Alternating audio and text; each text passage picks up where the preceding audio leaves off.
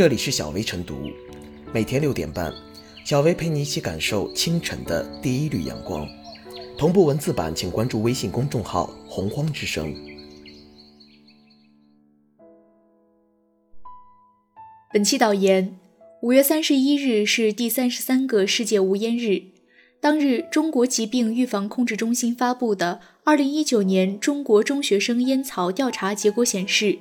初中学生卷烟使用率明显下降，电子烟使用率显著上升，职业学校控烟情况不容乐观。值得注意的是，过去五年中国初中学生听说过电子烟和现在使用电子烟的比例显著上升。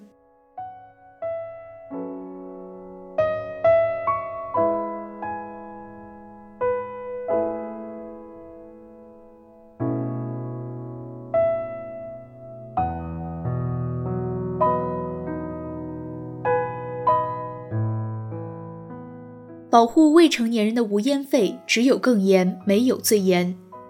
国家市场监督管理总局、国家烟草专卖局曾于二零一八年八月发布了关于禁止向未成年人出售电子烟的通告，又于二零一九年十一月发布了关于进一步保护未成年人免受电子烟侵害的通告，反复强调市场主体不得向未成年人销售电子烟。然而，现今数据表明，我国未成年人吸食电子烟的形势堪忧。去年七月，世界卫生组织发表报告，呼吁各国政府和消费者不要轻信烟草企业关于电子烟等产品的宣传。英国公共卫生部的一份报告显示，英国大约六分之一的十一至十八岁的儿童尝试过电子烟。眼下，未成年人吸食电子烟似乎正逐渐演变成一个全球性的问题。仅从数据上看，当下初中生卷烟使用率与电子烟使用率呈此消彼长的态势。早有调查表明，未成年人电子烟使用者易发展成为传统烟草和电子烟的双重成瘾者。吸食电子烟可能进一步诱导未成年人吸食传统烟草，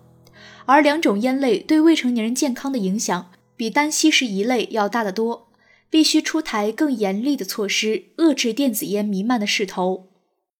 中国疾病预防控制中心在本次调查中指出，影响中学生吸电子烟的因素主要有四类：一是禁售法律仍未能有效落实；二是烟草价格逐渐便宜；三是广告促销广泛存在；四是影视剧中的吸烟镜头尚未得到有效控制。由此不难看出，让未成年人远离电子烟侵害是需要社会各界共同参与的事业，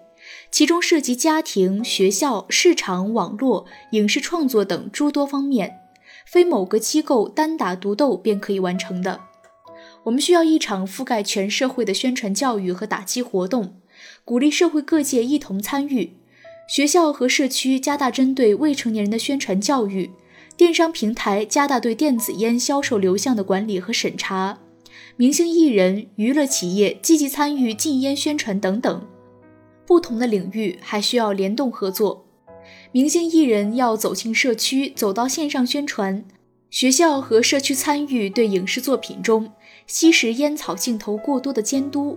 电商平台应及时向有关部门发布相关的研究报告等等。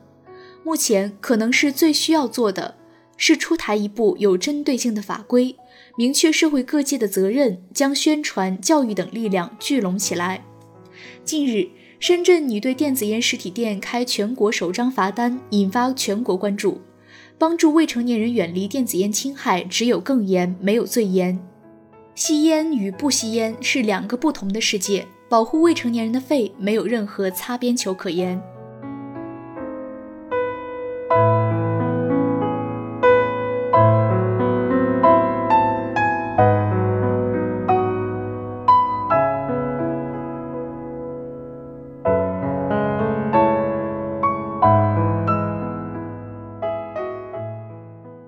电子烟销售需从严监管，吸烟有害健康早已成为社会共识。然而，作为传统烟草替代品的电子烟危害如何，很多人莫衷一是。一方面，电子烟厂家通常着力宣传其产品不含对人体危害巨大的焦油、固体颗粒物，可以戒烟清肺。另一方面，监管不到位，也加深着人们关于电子烟不是烟、电子烟无害的错觉。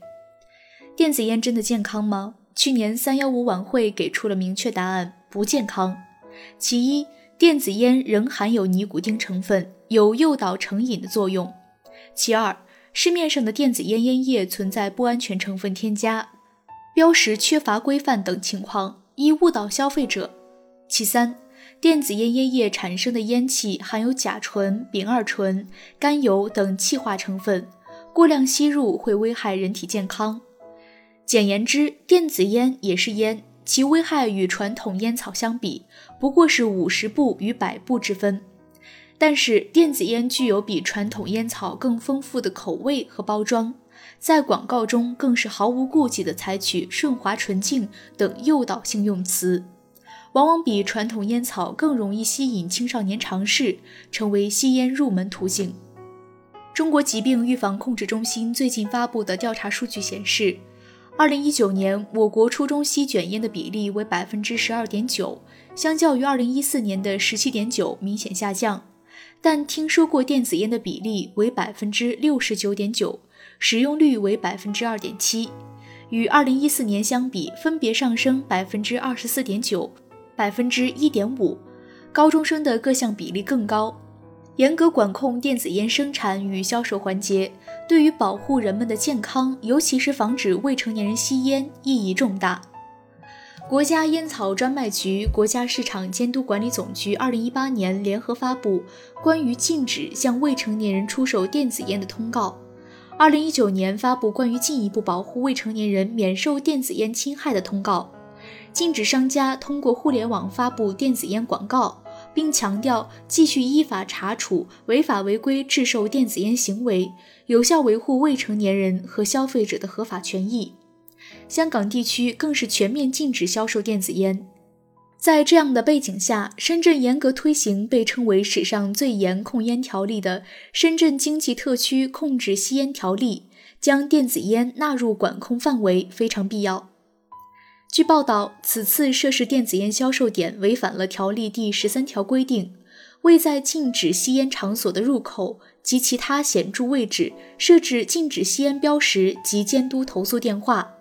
目前，深圳市市场监管部门已予立案，拟处以两千元罚款。而在媒体走访中，还发现很多电子烟实体店根本没有提示禁止向未成年人出售。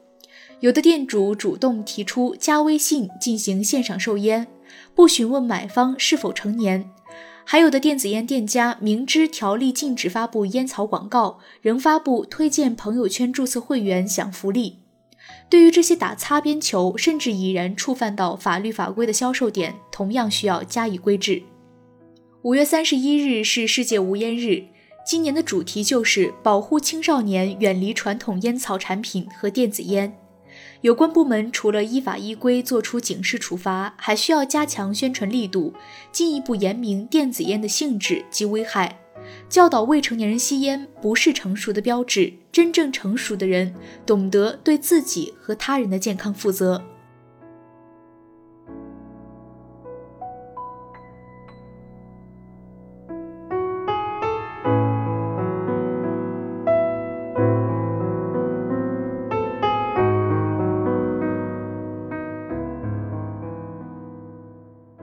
小微复言，吸烟有害健康近乎人尽皆知，但在远离烟草、拒绝吸烟方面却收敛不张，特别是让青少年远离烟草。在第三十三个世界无烟日之际，需要再格外重视一番。此前，不少人并不知道电子烟的危害，继而用电子烟替代卷烟继续吸烟。而要保护未成年人健康，有关部门、学校、家庭、社会等方面也要正视电子烟的危害，遏制未成年人吸食电子烟现象，让保护青少年远离传统烟草产品和电子烟主题切实落实。